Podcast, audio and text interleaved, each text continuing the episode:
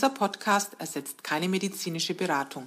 Alle Infos stammen aus dem gesammelten Wissen unserer Facebook-Gruppe Zöliakie-Austausch, basierend auf unseren Erfahrungen und denen unserer Mitglieder. Hallo meine lieben Podcast-Zuhörer. Ich möchte euch heute zu unserer 13. Folge Zöliakie-Austausch-Podcast begrüßen. Natürlich wieder mit Jürgen und mir. Ähm, ja, wir möchten euch heute mal ein bisschen den Unterschied erklären zwischen uns, dem Zöliakie-Austausch und der Deutschen Zöliakie-Gesellschaft, der DZG. Der Zöliakie-Austausch selber ist ja eine Selbsthilfegruppe gegründet von Privatleuten, die mit Hilfe von anderen Privatleuten sich austauschen. Das heißt, ähm, man hat eine Gruppe, ähm, Betroffene haben eigene Erfahrungen gemacht und diese Erfahrungen und Tipps, die sie gemacht haben, die geben sie an andere Betroffene weiter. Natürlich versuchen wir im Zöliakie-Austausch auch immer auf die Richtigkeit der Informationen zu achten, die da gegeben werden. Und wir richten uns dann nach den Grundregeln der DZG, was also wir als DZG-Mitglieder auch von der DZG lernen. Und ja, wie gesagt, also bei uns geht's von Betroffenen für Betroffene, aber es gehört eben auch was Offizielles dahinter und das wiederum ist die DZG. Genau. Die DZG ist äh, ja, ein eingetragener Verein. Die DZG vertritt in Deutschland äh, die Interessen aller Zöliakie-Betroffenen. Äh, wir haben schon mal auf unserem Blog geschrieben, warum wir gut finden, bei der DZG dabei zu sein um den Mitgliedsbeitrag zu bezahlen. Und äh, ja, die DZG ist in vielen Bereichen tätig.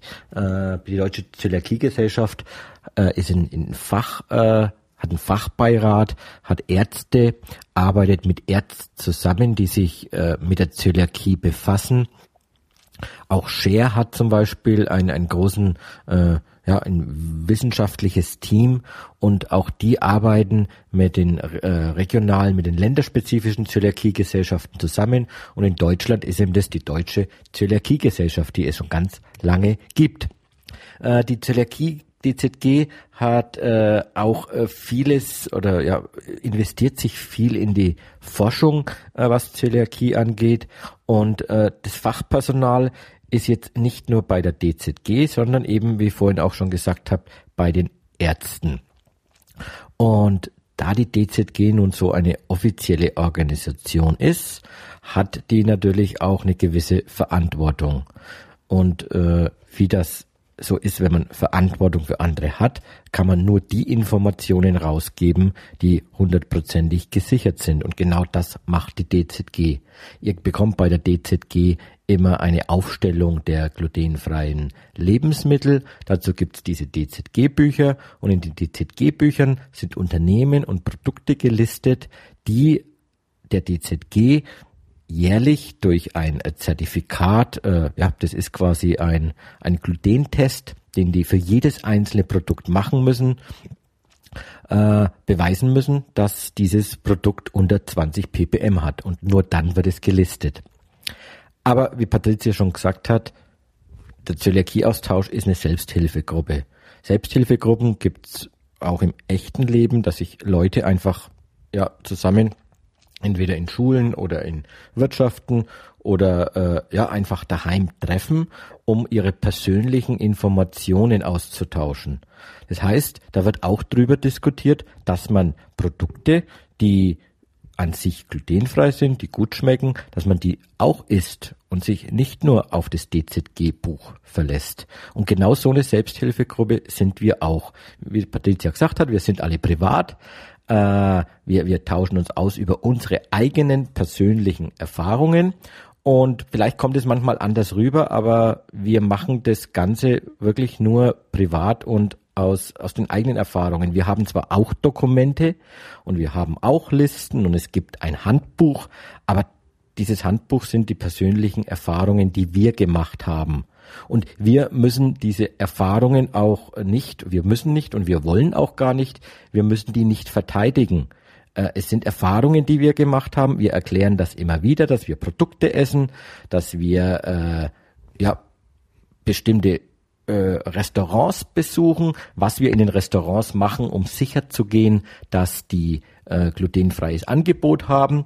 Aber das heißt nicht, dass wir euch eine hundertprozentige Information geben können, die ihr jetzt äh, irgendwo, ja, die wir nachweisen müssen oder die ihr irgendwo nachlösen könnt, woher habt ihr diese Information? Das ist einfach was, was wir selber aus unserer Erfahrung und aus der Erfahrung hunderter anderer Mitglieder und aus der Erfahrung von vielen Mitgliedern, die schon viel länger Zöliakie haben, als es den Zöliakie-Austausch gibt. Wir haben den auch erst 2011 gegründet.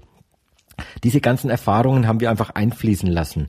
Und das ist eben kein Gesetz, das irgendwo eingemeißelt ist und das wird auch nicht freigegeben und wir haben keinen Qualitätssicherungsprozess für unser Handbuch, sondern es sind wirklich persönliche Erfahrungen. Und ja, da kommen wir gleich zum nächsten Thema. Wie ist das denn wieder mit den Spuren?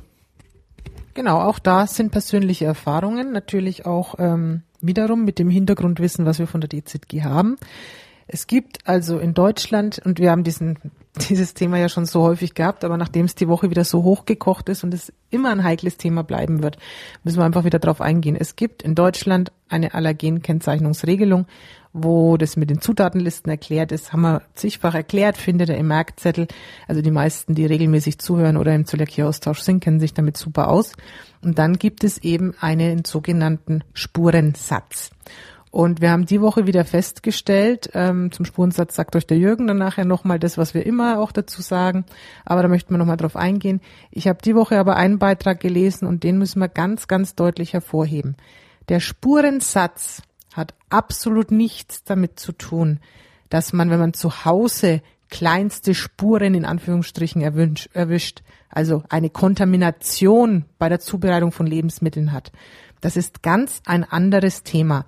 Also ein Mitglied hatte gesagt, ich kann das, die Sachen mit dem Spurensatz deswegen nicht essen, weil mein Arzt, Ernährungsberater, wer auch immer gesagt hat, kleinste Spuren werden ihnen schaden. Und da hat er eben was durcheinander gebracht, also der, der Patient. Was der Ernährungsberater oder der Arzt damit sagen wollte, ist ganz deutlich. Ein, ein Zöliakie-Patient darf definitiv keine Spuren Gluten erwischen.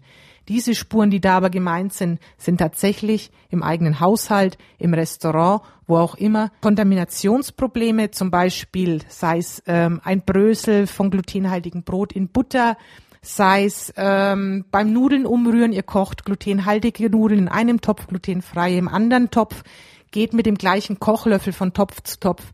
Das sind tatsächlich diese Kontaminationsprobleme in Anführungsstrichen Spuren, die wir niemals im Leben äh, zu uns nehmen dürfen, also nicht absichtlich. Es wird immer mal jemandem irgendwas passieren. Das ist das Leben. Aber absichtlich dürfen wir uns dieser Kontamination nicht aussetzen. Und daher ganz deutlich nochmal der Hinweis. Kontamination, also Spuren in geringem Maße, ist ein ganz, ganz anderes Thema wie der Spurensatz. Also das müssen wir nochmal ganz klar hervorheben. Und ich hoffe, dass, dass man das soweit versteht. Aber der Jürgen erklärt jetzt nochmal den Spurensatz, dass das ja eigentlich nur eine Absicherung ist. Da wollen wir nochmal genau drauf eingehen. Genau. Ich versuche es wieder, wie Patricia schon gesagt hat. Wir haben das Thema ständig. Aber scheinbar kommt es in der Gruppe nicht so an, wie, äh, wie wir das sagen. Und vielleicht ist die Wiederholung wirklich ganz gut. Der Spurensatz. Ja, den Spurensatz, der ist in Deutschland oder überhaupt gar nicht geregelt. Das Einzige, was geregelt ist, sind, dass auf allen Produkten die äh, Allergene genannt werden müssen und die müssen in der Zutatenliste genannt werden. Die Zutatenliste findet ihr auf jedem Produkt, das in Deutschland verkauft wird, muss auch eine deutsche Zutatenliste haben und die Zutatenliste endet mit einem Punkt, der manchmal ziemlich klein sein kann. Nach dem Punkt dürfen dann Unternehmen schreiben, was sie wollen. Die können danach äh, Sätze schreiben wie äh, dieses Produkt wurde in einem Betrieb hergestellt, in dem äh, glutenhaltige Produkte hergestellt werden. Der Spurensatz kann lauten, dieses Produkt enthält Spuren von Weizen. Das kann lauten, dieses Produkt kann Spuren von Weizen enthalten. Äh, dieses, der Spurensatz kann auch lauten. Enthält Gluten? Da genau, da kann auch da stehen ohne Spuren, sondern dieses Produkt enthält Gluten. Das ist alles komplett irrelevant, weil es gesetzlich nicht geregelt ist.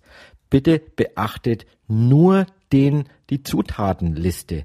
Alles, was danach kommt, ist einfach eine äh, ja, freiwillige Angabe des Herstellers, die keiner machen muss und ob sie draufsteht oder nicht, ist egal. Wir haben da die äh, Melanie immer äh, in unserer Gruppe, die sagt, da kann auch stehen, dieses Produkt kann Glitzerstaub enthalten. Es ist einfach nicht geregelt. Bei Allergikern ist es wieder ein bisschen anders. Die äh, müssen darauf achten. Aber wir, wenn wir äh, verarbeitete Lebensmittel einkaufen, müssen auf den Spurensatz nicht achten. Es gibt eine Ausnahme.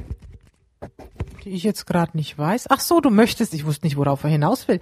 Er möchte auf das Thema Mehl und verarbeitete Lebensmittel hinaus ähm, so ein bisschen was wie Linsen, Mehl, sag mir noch ein Thema, was, was, was da dazu gehört. Hafer kann kontaminiert sein.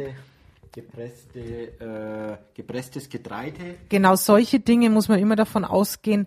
Da ist äh, tatsächlich die Gefahr einer wirklichen Kontamination. Das hat nichts mehr mit dem Spurensatz zu tun, sondern wenn ich jetzt sage, ich nehme zum Beispiel ein Maismehl, was in einer Mühle gemahlen wird, wo auch standardmäßig Weizenmehl gemahlen wird. Diese Mühle wird dermaßen kontaminiert sein, dass ähm, das Maismehl zum Schluss definitiv über diese 20 ppm hat. Und das ist auch, warum die DZG den Hinweis gibt und wir den auch wieder weitergeben.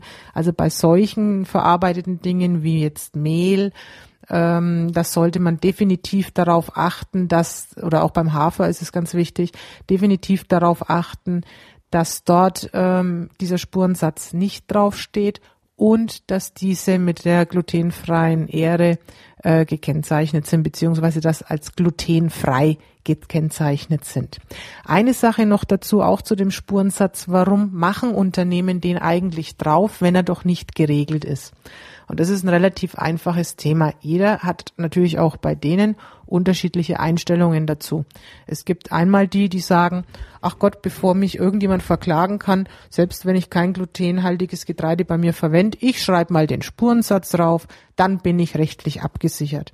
Der nächste sagt, er hat sich wirklich mit dem Thema beschäftigt, der wird aber seine Zutatenliste auch ähm, ordentlich haben. Der möchte halt zusätzlich noch darauf hinweisen, obwohl ich glutenfreie Zutaten verwendet habe, kann ich niemals dafür garantieren, weil ich eben auch andere Lebensmittel, die glutenhaltig sind, verarbeite, dass nicht doch eventuell vielleicht ein bisschen doch in dem Produkt sein kann. Also ihr merkt, das ist eine sehr, sehr unwahrscheinliche Sache, aber der Hersteller sagt, vorsichtshalber möchte ich darauf hinweisen. Und dann gibt es noch Unternehmen, die einfach sagen, ich kennzeichne, wie es gesetzlich vorgegeben ist. Ich mache eine Zutatenliste drauf und sonst gar nichts. Da seid ihr aber nicht sicherer vor einer Spurenkontamination, als ihr es bei denen seid, die es draufschreiben. Also da gibt's wirklich gar keinen Unterschied. Und dazu hat jetzt auch der Deutsche Allergiker- und Asthmabund äh, eine Sitzung gehabt. Die haben jetzt erst im November zusammen äh, mit dem Bundesministerium für Ernährung und Landwirtschaft und äh, mit glaube 75 Unternehmen, Vertreter äh, waren da vor Ort, haben darüber gesprochen, dass dieser Spurensatz eben im Prinzip sinnlos ist für Leute, die wirklich darauf angewiesen sind. Äh, es war die einstimmige Meinung, dass er aktuell, so wie er genutzt wird, nichts bringt und äh, die Veranstaltung schloss dann mit einem Signal an die Politik, macht doch bitte jetzt gesetzgeberisch mal was. Das heißt, äh, macht genauso wie bei der Zutatenliste. Wenn etwas drin ist, muss etwas draufstehen und so sollte der Spurensatz in Zukunft auch klarer werden. Aber jetzt nochmal zum Schluss. Der Spurensatz ist jetzt nicht für uns relevant. Das heißt, ihr könnt alles essen, wo auch äh, in der Zutatenliste nichts drin ist. Und jetzt glaube ich, haben wir viel über den Satz gesprochen, aber Patty will noch mal kurz was sagen. Ja, eigentlich zur Überleitung zum nächsten Thema, nämlich dem Trendthema glutenfrei essen. Da kommen wir nämlich weit weg vom Spurensatz und sind wieder bei unserem Thema Kontamination. Es gibt mittlerweile viele Restaurants, Pizzerien, Bäckereien, die auf diesen Glutenfreizug aufspringen wollen und seit neuesten immer mehr glutenfreie Produkte anbieten. Da hast du dann so Erlebnisse wie eine Pizzeria, die glutenfreie Pizza anbietet, aber gar nicht so wirklich weiß, was Kontamination ist. Dann hatten wir das Erlebnis, dass jemand bei einer Bäckerei war und dort ein glutenfreies Brot bekommen hat, frisch aus der Theke zwischen den ganzen anderen äh, normalen Weizenbroten. Ähm, ja, definitiv kontaminiert, hat nichts mehr mit glutenfrei zu tun. Oder man geht zum Bäcker und er hat ein großes Schild, bei uns gibt's frisches glutenfreies Dinkelbrot. Ja, wenn Dinkel nun mal Gluten enthält, dann kann das Dinkelbrot natürlich, natürlich nicht glutenfrei sein. Also das sind viele Dinge, wo man aufpassen muss, weil es momentan leider wirklich zum Trend geworden ist, diese glutenfreie Diät, wie Sie so schön sagen. Für uns ist es eine gesundheitliche Ernährung, die wir einfach brauchen, weil unser Körper damit nicht mehr umgehen kann. Andere nehmen es als Diät. Wobei, wer richtig glutenfrei ist und das am besten noch mit Ersatzprodukten, wird merken, dass die Kilos nicht purzeln, sondern ganz schnell nach oben gehen. Also ihr merkt, ähm, bei dem Trendthema glutenfrei sind wir als Betroffene auch wieder gefragt, aufzuklären, wenn ihr in Bäckereien geht, die offen glutenfreie Ware verkaufen, erklärt denen, dass das nicht geht. Das muss extra verpackt sein, das muss hergestellt sein in einer sauberen Küche, die kontaminationsfrei ist. Ähm, genauso im Restaurant, wenn man da irgendwie Dinge mitkriegt, sagt denen Bescheid, ähm, sagt es denen auch ernst, dass das kein Spaßthema ist, dass es sicherlich Leute gibt, die einfach mal glutenfrei probieren wollen und für die vielleicht eine Kontamination kein Problem ist oder auch oftmals für ähm, Weizenallergiker haben wir auch schon mitbekommen oder glutensensitive, da ist das Thema Kontamination nicht so ein großes Problem. Aber Tatsache ist, äh, man muss wirklich bei dem Trendthema mittlerweile sehr extrem aufpassen. Okay, das war mit der viel trocken diesmal, wieder viel Wiederholung, was passiert ist, aber wir wiederholen im Prinzip nur das, was wöchentlich in der Gruppe auch immer wieder wiederholt wird. Und wir wollen ja mit dem Podcast vom Zöliakie-Austausch euch die Themen immer wieder nach vorne bringen, die uns hier aufgefallen sind. Und das war einfach diese Woche wieder mal das Thema, äh, ja, DZG, wie sehen wir das? Und die Spurenhinweise. Und äh, wie schaut es eigentlich mit dem Trendthema glutenfrei aus bei Restaurants. Aber jetzt, um mit was Schönem auch abzuschließen, äh, ich schaue gerade aus dem Fenster raus und sehe nichts, denn es ist dunkel, aber es wird wieder kälter. Und passend zur kälteren Jahreszeit, die ja jetzt endlich kommt und passend vielleicht zu dem ersten Schnee, haben wir am Freitag und am Samstag, das ist der 19. und 20.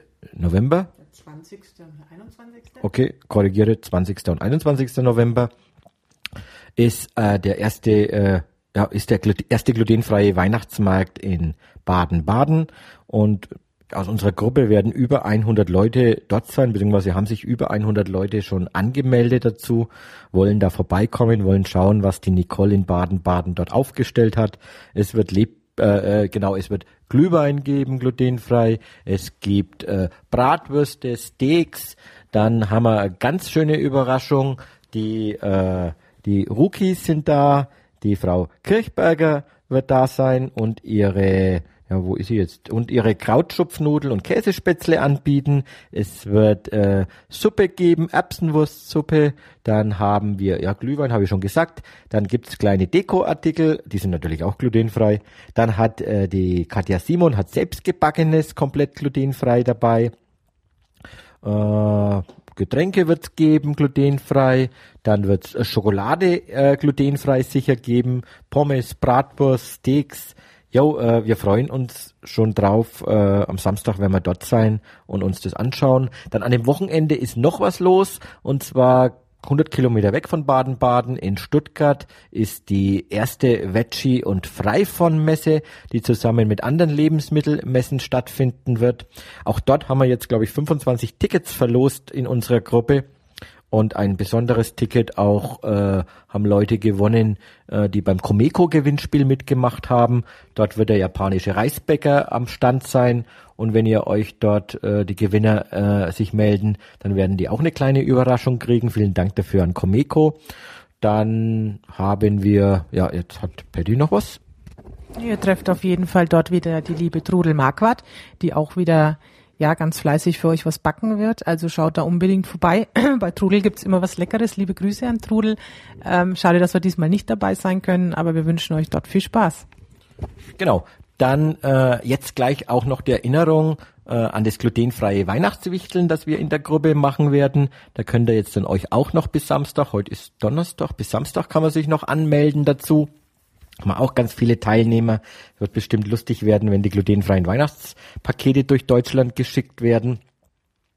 Und äh, ja, gleich im, im Vorwegnahme, ich habe gerade mit England telefoniert. Nächstes Jahr im April ist in Berlin die äh, große Free From Messe. Da waren wir dieses Jahr auch äh, das erste Mal in Deutschland in Berlin dabei. Nächstes Jahr im April in Berlin die Free From Messe. Und wenn ihr in unserer Gruppe seid oder mal auf die Facebook Fanpage schaut, dann werdet ihr dort auch einen Link finden, wo ihr kostenfrei Tickets dafür erhaltet.